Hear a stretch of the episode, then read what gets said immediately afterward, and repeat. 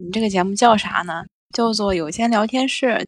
之前我们读了两本书了，一本是一个人的老后，然后一本叫做从零开始的女性主义。这是第三本，我们终于决定换一个，不再是那个社会学方面的，或者是跟女性相关的这么一个内容了。于是我们就找了第三本书，啊，第三本书它的标题叫做《被讨厌的勇气》。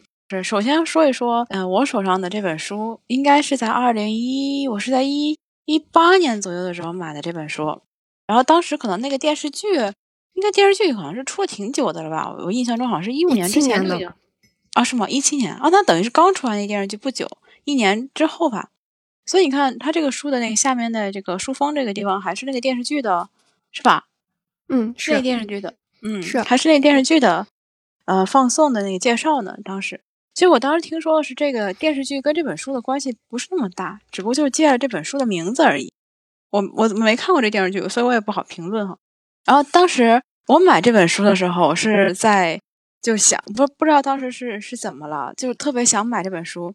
明明在日本这边买这种纸质版的书哈，我一般都会去两个渠道，要不然就去 Book Off 里面买，就是买二手的。然后这本书的原价是多少？你看啊，定价是。一千五日元加税，那个时候是百分之八的税，所以这本书下来应该是一千六百多日元，日元哈。然后我当时不知道为什么一定要非要去书店买了这么一本全新的，就是原价买。但是全新的话，他会给你包个书皮儿。买回来到现在哈，这本书的日文版就这纸质版，我就看了第第一页，可能还都没看完。对，那你很好了，我这本电子版一直躺在我的 Kindle 里面呢。啊。但是这本书的中文版已经我已经看过了，我当时想法是中文版和日文版对照着，就两边对照看的时候还特别认真。我是拿那个 iPad，然后分屏那样的，就一屏是中文，一屏是日文那样看。你你这看书呢，还是学学翻译技巧呢？看到最后就什么都没记住。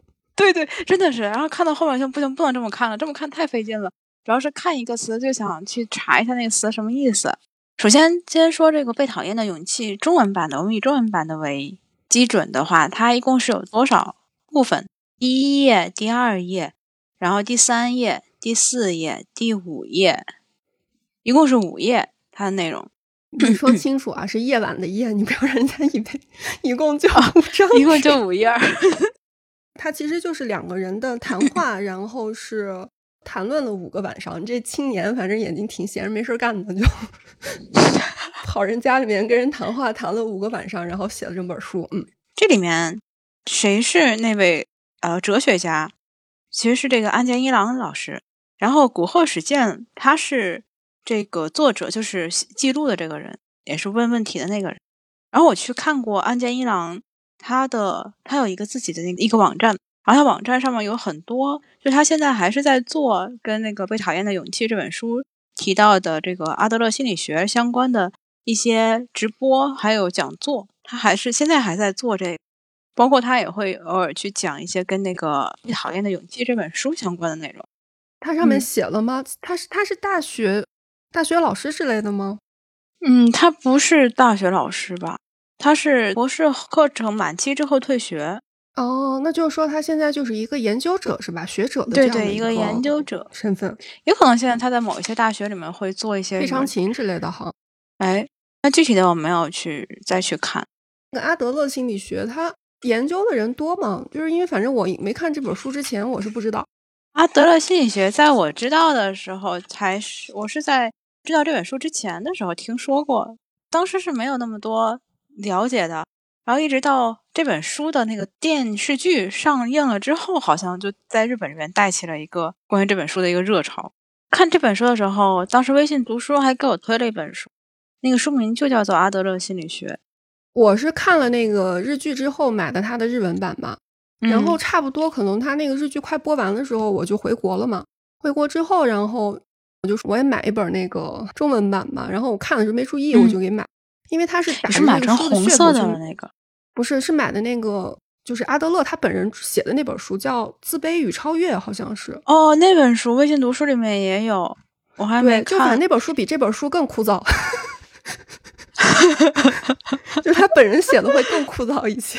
读了几页，那本书就也在我书架上吃灰了。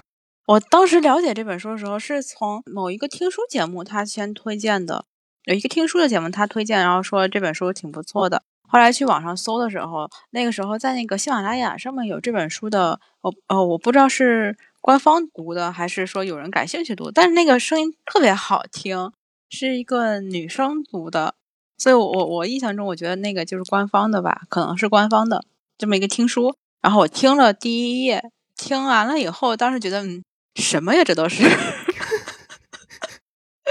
这是什么？谁谁这是谁推荐的鸡汤文？我我当时因为看了那个日剧，然后我觉得那日剧特过瘾。就日剧，其实我觉得那日剧它改编的挺巧妙的，它也不能说跟嗯这个书完全没有关系，但它塑造了一个就是已经是按那个日剧里面讲，就是符合那个阿德勒心理学那套模式的一个女主。然后，哦，然后他在第一集的时候干了一件特别过瘾的事儿，啥事儿啥事儿？就是那个日剧里面，他也是有一个青年和一个哲学家，就也是青年和嗯哲学家在讨论这个事情，等于哲学家也在给他嗯讲这个阿德勒心理学。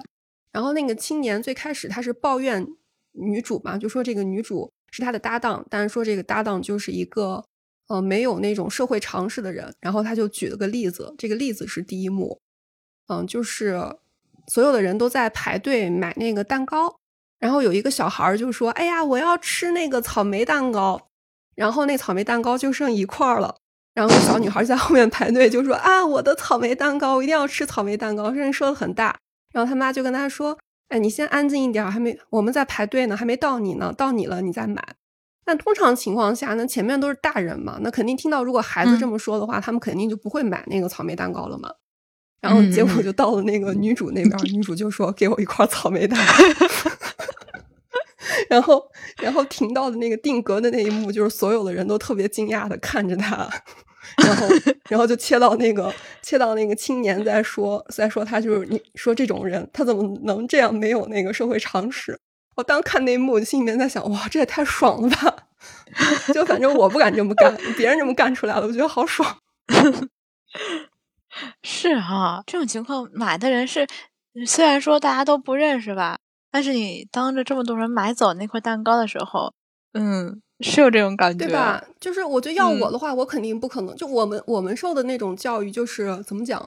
如果后面他是一个成年人的话，你可能另当别论。但是一个嗯孩子都嗯在那喊了那，你下意识的你肯定就不会买嗯了嘛。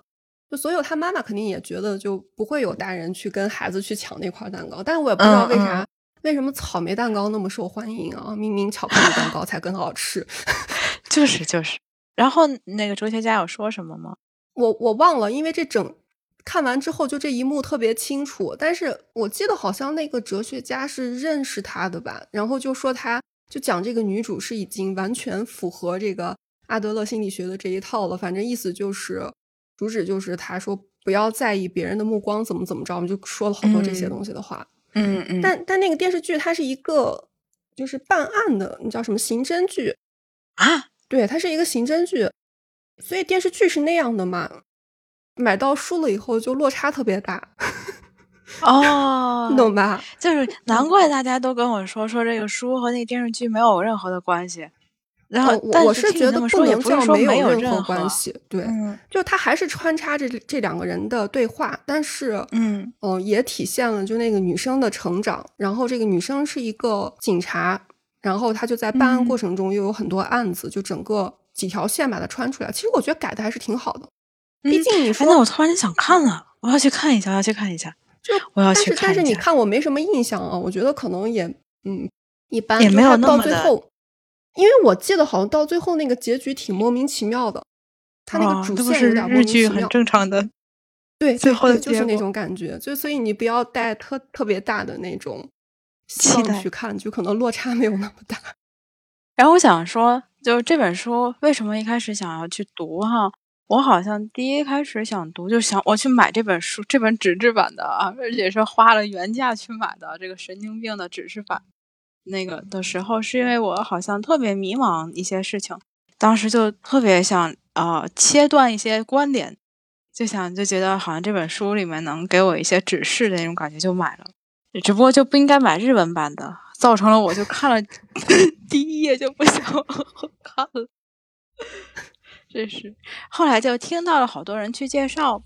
包括在线上的一些分享会呀，还有就是读书的一些活动里面，就看到好多人还在读这本书，一直到现今年。我是在去年的时候正式决定读这本书的，确切的说是去年年底、今年年初的时候，我看的这本书，是第一次有史以来第一次把这本书看完的。然后看完以后，给我的感觉就是，网上有很多人借这本书，然后去写了很多东西，包括文章，包括一些这个课程录的一些课程。但是我发现他们好像只把这本书中的一部分拿了出来，就是那个我觉得是这本书里面最爽点的那个部分拿了出来，就是告诉大家人际关系那一块是不是？对对，人际关系那块，就把那块把它拿了出来，然后做成了课程也好，怎样去介绍给大家。而它里面其实还有其他的东西却没有被拿出来，以至于我在看这本书的时候，给我第一感觉就是有一部分我不是很能接受。嗯，我我觉得这是正常的反应，就是其实很多时候怎么讲，反我反正我觉得我个人有这种感觉啊，就可能，嗯嗯，我一直觉得是我们从小从小那个教育都是趋于去找一个答案的那样的一个培养过程，嗯，包括其实我现在上课，我觉得我有时候干的也是一种事儿，所以其实我就很矛盾，导致有一个就是有一个惯性，就是总总是希望看某些东西，它能解决我的一个问题。但其实看书，某种意义上面而言，它并没有给你提供解决问题的方法，其实还是靠你自己去想。而且，那我觉得我，我觉得我还会容易走到一个误区，我就是总会觉得书上写的东西都是对的。啊，有有有，我也会，对吧？嗯。但其实，其实我觉得你有，就是看一段时间就能跳出来这个感觉，就是它上面写的东西的话，也是主观性的，它也是主观性的。包括包括这本书。嗯，他其实并不是阿德勒本人写的嘛，他其实还是那个研究阿德勒的这个人，嗯，等于等于他自己其实是把他自己理解的那个阿德勒心理学去总结出来的东西呈现到书本上的，嗯，所以我觉得有接受不了的部分，有接受的部分，它才是正常的。那其实关于这本书的那个两极分化挺挺大的，我昨天在 B 站上面去看了一下。就是大家做视频不是一边倒都在夸这本书，就有些人他是说 那个标题起的特别夸张，类似于什么“你读这本书就毁了”之 之类那种博眼球的那种标题。嗯，这里面就是他这个全书里面说到几个比较有意思的那个大的这个分支，比方说人一切烦恼来自于人际关系啊，然后包括他说的那个课题分离，应该是算是他这本书里面的比较重要的一个论点。课题分离，然后还有一个就是共同体。我当时读到共同体的这个地方，其实就不是很能理解了。就你前面已经说了分的那么样子了，然后你后面又跟我说大家都是一个共同体，这个就让我觉得，嗯，两边都让你占了，就 好话都让你说了。中文这本书我还没有完全读完啊，我就是这两天又把前面的前面的又稍微读了一下。看日剧的时候，因为那个女主她不是那种性格嘛，就是咱就怎么讲，就现实生活中你要碰见这种人，肯定不想跟他说话那种类型，因为因为他真的就是就是我们觉得那叫什么特立独行是吗？嗯，可以算吧，就反正他什么都不在乎。我就印象特别深，那个男主是一个小职员嘛，他好像就逐渐真的觉得自己自己了解女主了。就有一天特别办完案件以后，就跟那个女主去说话，然后那个女生转，那个女主就转身就跟他说了句：“说你不适合当警察。”然后，然后我就觉得我天，就是你说你现实中。你就就是好多情况下，就道理我懂，包括他这里面写的什么，就是那种原因论和目的论，就你读起来你就会觉得，哦，真的是这么回事儿，确实是这么回事儿。嗯，那某些情况下，他真做起来有一点很难呀。就我们抛开别的不说，谁能在谁谁能在工作职场上面像那个日剧当中那个女生那样呢？就谁都不管，就是我怎么想的我就去怎么做的那种类型。那在职场当中。我我是觉得她能那个女主能办到那一点的话，是因为她其实业务真的很厉害，有这个原因。嗯嗯。当时在一个读书群里面，就是我们当时是一起读的这本书，大概是有十几个人一块儿。然后我看大家的第读过有有这个群里面有当时有读过两遍的，就是跟我们在一块儿是读第二遍的。然后他当时也会给我们带一带，就带一带我们这个书里面的整体的一些内容，包括他会告诉我们说你再往后读一读，可能会能理解一些等等。然后有这样的，就是他说他在读第一遍的时候，也不是能完全。完全可以把这本书里面所有的观点都接纳进来，也是在读第二遍的时候才能接纳一些的。然后跟我一起读第一遍的人中，有一部分人是跟我类似的，就是在课题分离这一块的时候，他那个课题分离的意思就是说，解决人际关系上的问题，找到课题归属，做好你自己该做的这一块，然后其他的那个问题并不属于你管的，就是课题要分离开，是不是先找到是不是你自己的课题，然后是你的课题去解决，不是你的就不去解决这样的一个。嗯，一个一个一个观点，然后这块的时候，大家普遍的也是有出现一个两极分化的。比方说，如果说这是一他孩子的问题，孩子问题，你要是这么说的话，那就是孩子学习不学习的话是孩子自己的事情，对吧？那作为家长来讲的话，就不应该去参与他的这个问题。可是，在现实的生活中的话，你跟某一个家长说，哎，这孩子不写作业，他就是他自己不写作业的问题，你不用去管他。我估计明天老师就该找你了。这是第一个，就是读到这部分的时候，也是出现了大家的一个讨论的一个小高峰。然后第二个问题，就是这本书里面提到第二个就是共同体的那个问题的时候，是我就开始不太能理解的问题了。因为它这里面就说，呃，上面是说那个人际关系的烦恼是因为课题不能不能完全好的做那个课题分离，后面又开始说建立正向的人际关系就要有一个共同体的这个意识。我就觉得，嗯，刚才刚说完就是人和人之间是这样，你是你，我是我。然后现在又开始要跟跟我说，大家都是同一个同一个那个命运共同体哈，这有一种哈，大家同是地球人哈，都要保护一下地球的那种感觉，这是我一开始就有点不太能接受的一个，怎么转折的如此快？然后后来他又提到了一个什么他者贡献，就是为别人就是为自己贡献他人，不是为了获得夸奖或认可，而是为了这个，为了为了我自己。就是是你你为别人去做的一些贡献，其实是来源于你想做，其实它是解决了你自己的课这个课题的问题。然后这三点他说串在一起，就是阿德勒心理学想要告诉我们的事情，就是整体的这个书给我的一个感受哈，是这样的。嗯，所以我是觉得，如果如果想想要解决这些问题的话，可能后续还得读一些那个阿德勒心理学的东西，或者是这个对对对对案件一郎老师他哎是叫案件一郎吗？对对对。这个老师他自身的一些东西，可能结合一下的话，会更明白一些。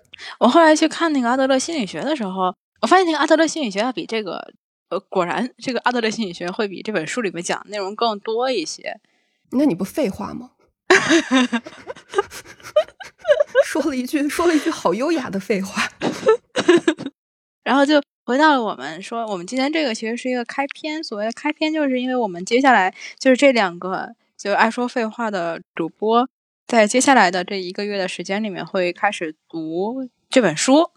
我们今天先做一个开篇，开篇的意思就是想跟大家说一说我们为什么要选择这本书。我自己选择这本书的理由，就是我第一遍读下来以后吧，嗯，给我现在留下印象最深刻的一个是课题分离，还有一个就是它里面提到说人生不是一条线。我记得它里面有提到这么一句话。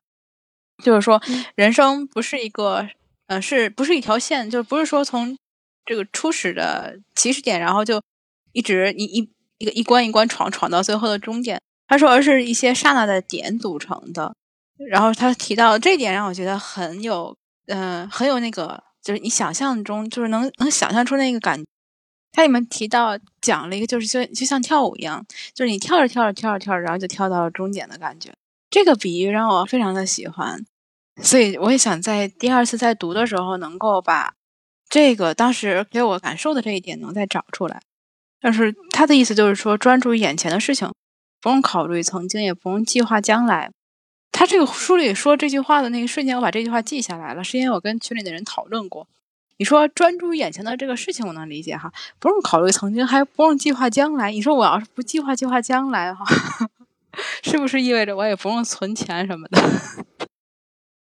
这 这好像解读有点过分了吧？这。虽然我我知道让你让你们摩羯座不计划的话，简直比登天还难。这里是由小寻和 Siki 为您带来的有间聊天室。下期节目更精彩记得收听哦。